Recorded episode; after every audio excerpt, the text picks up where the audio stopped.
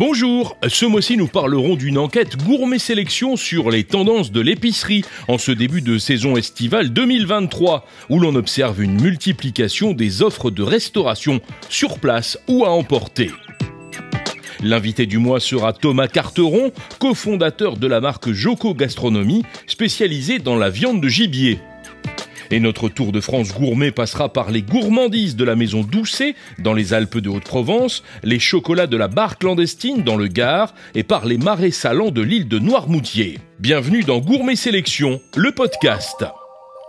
Une enquête pour commencer, elle confirme une tendance qui s'installe dans le monde de l'épicerie, la diversification vers les offres de restauration sur place ou à emporter, une sorte de restauration rapide à la française, une manière de diversifier ses activités, de séduire de nouveaux clients et d'augmenter son chiffre d'affaires.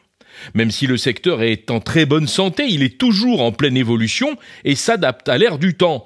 Proposer des casse-croûtes ou des plats à déguster sur le pouce est une tendance qui se confirme. Dans cette enquête gourmet sélection datée du mois de mai 2023, on cite l'exemple de l'épicerie Raffinati dans le 18e arrondissement de Paris, qui situe aujourd'hui la part de ses planches de fromage ou de charcuterie et ses plats préparés à 40% de son chiffre d'affaires. Autre exemple à Rennes avec l'épicerie Les Bricoles, qui prépare entre 150 et 200 plats par semaine pour ses clients, et cela en plus des sandwichs minutes, des traditionnelles planches et des salades composées, un chiffre en très nette augmentation, plus d'un tiers par rapport à l'an dernier. C'est aussi la tendance observée dans d'autres régions touristiques, comme la Corse ou la Champagne, où la partie restauration prend de l'importance, avec toujours environ 40% de chiffre d'affaires réalisés en repas sur le pouce.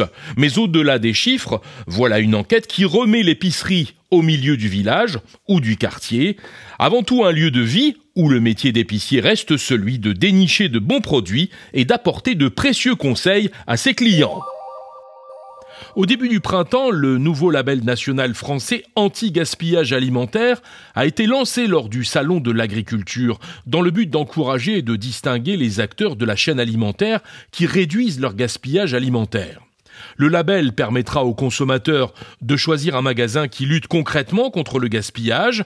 Les établissements et les magasins labellisés pourront apposer sur leur devanture le logo du label assorti d'une étoile pour l'engagement, de deux étoiles pour la maîtrise et de trois étoiles pour l'exemplarité en fonction du taux de réduction de gaspillage atteint et des pratiques mises en place pour lutter contre le gaspillage. Le label est une marque de l'État délivrée par des organismes certificateurs agréés. C'est précisément cet état d'esprit qui a déterminé la création de la marque Joko Gastronomie, spécialisée dans le traitement et l'utilisation de la viande de gibier. Nous recevons ce mois-ci Thomas Carteron, cofondateur de Joko Gastronomie. Et comme de tradition, Thomas, pour commencer, décrivez-nous l'idée, le concept, le principe qui a été à l'origine de la création de votre marque. Bien sûr, alors les grandes lignes directrices de Joko Gastronomie, c'est tout d'abord la réduction du gaspillage alimentaire lié à la chasse en France, sur le territoire français. Et deuxièmement, la valorisation de la viande de gibier à travers des recettes novatrices et audacieuses pour la rendre accessible au plus grand nombre et un peu, si je puis dire, réconcilier le consommateur avec la viande de gibier. Alors comment est-ce que vous répondez à ce cahier des charges? Eh ben alors ça, on est déjà on est très bien épaulé. On est accompagné par Pierre Sajoué, qui est un chef assez reconnu dans le monde du gibier, euh, qui évolue euh, dans les Hautes-Pyrénées, à côté de Lourdes, Bossens, là où se trouve notre atelier de production. Et en fait, on a vraiment travaillé en amont avec euh, beaucoup d'échantillonnage, beaucoup de consommateurs qui ont essayé nos produits euh, au fil des productions. Et le but étant vraiment de moderniser euh, l'approche du gibier avec des recettes novatrices, comme en associant le sucré salé à travers nos terrines, mais également dans la gamme plat cuisiné, se servir de recettes connues du grand public comme la bolognaise, le tagine, le mijoté, et l'adapter avec le gibier pour justement répondre aux tendances de consommation d'aujourd'hui et le rendre accessible. Vous parliez de réduire le gaspillage lié à la chasse. Oui. En quoi ça consiste en fait c'est tout bête en fait. Euh, aujourd'hui, euh, voilà, les chasses ont des vraies problématiques euh, en termes de stockage de matières premières, donc notamment sur le cerf, le, le cerf, le sanglier et le chevreuil.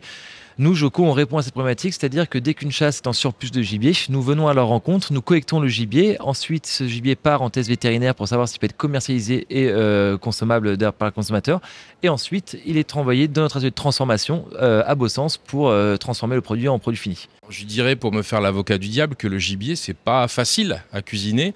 Tout le monde n'aime pas ça, et pourtant c'est une qualité aussi parce que c'est d'une part de la viande bio, euh, forcément, un produit naturel de proximité, et là on est en plein dans l'actualité. effectivement, en fait, c'est ces animaux qui parcourent nos forêts françaises tout au long de l'année, qui sont sauvages, 100% français. Et je dirais pas que c'est difficile de cuisiner le gibier, mais le gibier est souvent associé à des recettes un peu euh, de grand-mère, si je puis dire. Et le but de Joko est vraiment de valoriser et de moderniser cette approche du gibier à travers des recettes euh, vraiment bah, novatrices. Euh, et, l'avantage de Joko, c'est que pour, comme vous l'avez dit, cacher un peu ce goût prononcé du gibier, Joko intervient en associant, et c'est un peu une partie innovante aussi, si je puis dire, en intégrant du porc du Bigorre. Et le porc du Bigorre est un porc élevé en plein air. c'est des conditions d'élevage qui sont assez strictes, avec 20 cochons par hectare toute l'année dehors.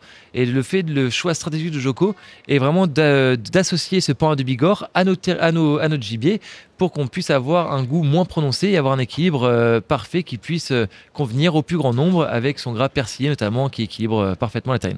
Alors vous nous parliez de recettes, est-ce que vous pouvez nous en citer quelques-unes? On va dire vos, plus grands succès. Bien sûr, alors on a la terrine forcément euh, de prestige qui va être 100% porc de Bigorre, sans apport de gibier, mais on va avoir toute une déclinaison de produits euh, à travers le gibier, c'est-à-dire qu'on a trois références par gibier, donc trois sur le cerf avec la morille, euh, la serre aux figues et la serre aux pions d'Espelette, typique de la région basque.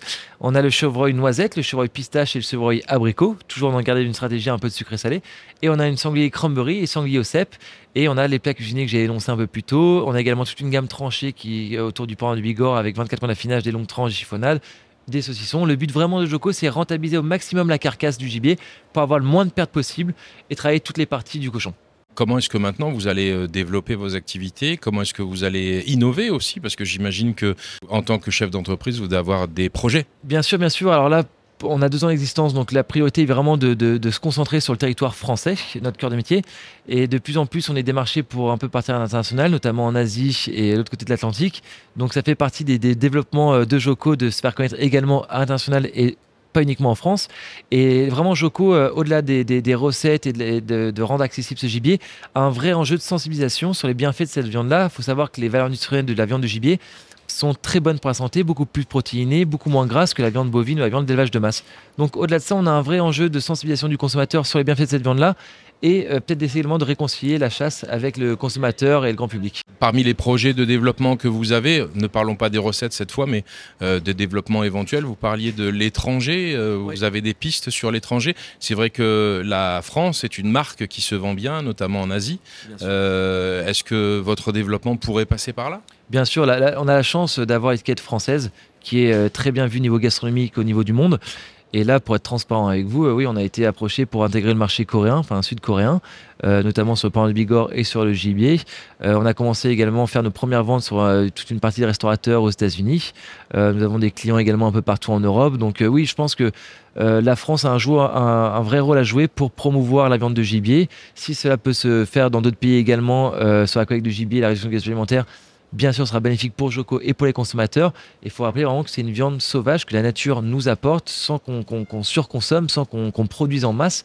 Donc on prend ce que la nature nous offre euh, sans, et en réduisant au maximum les déchets et le gaspillage alimentaire. Merci beaucoup Thomas. Merci à vous. Nous recevions dans Gourmet Sélection le podcast ce mois-ci Thomas Carteron, cofondateur de la société Joko Gastronomie, qui remet au goût du jour la viande de gibier.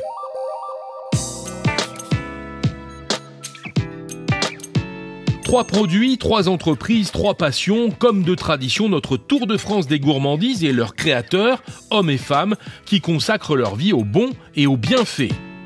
L'histoire a débuté en 1969 à Oraison dans les Alpes de Haute-Provence avec la reprise par François Doucet et son épouse Maggie de l'un des derniers cassoirs d'amandes de la région. Aujourd'hui, la petite entreprise artisanale est devenue une PME familiale, moderne et ambitieuse, certifiée entreprise du patrimoine vivant, qui a su se développer tout en perpétuant l'héritage parental. Amandes, certes, mais aussi abricots, poires, pommes, coins et autres figues, cultivées avec respect, récoltées à maturité, apportent toute leur saveur à de délicieuses confiseries réalisées dans la plus pure tradition.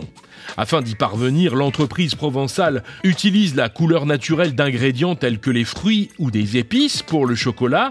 La maison Doucet est toujours plus attentive aux matières premières qu'elle utilise dans ses recettes. 100% des amandes proviennent de France, avec 35 à 40 tonnes chaque année. Elle est le premier acheteur d'amandes d'origine hexagonale. Enfin, en ce qui concerne le chocolat, la maison recherche des cacaos d'origine et 100% issus du commerce équitable. L'histoire d'une double reconversion, celle d'Émilie et Emmanuel. La première travaillait dans le secteur public, le second était manager en cabinet de conseil le jour et magicien la nuit. Tous deux ont créé en 2022 Bar Clandestine, un chocolat hors des sentiers battus et hors du mode industriel dominant à l'image du bar clandestin pour accueillir les gourmets dans un univers intimiste et artisanal et partager des saveurs inattendues.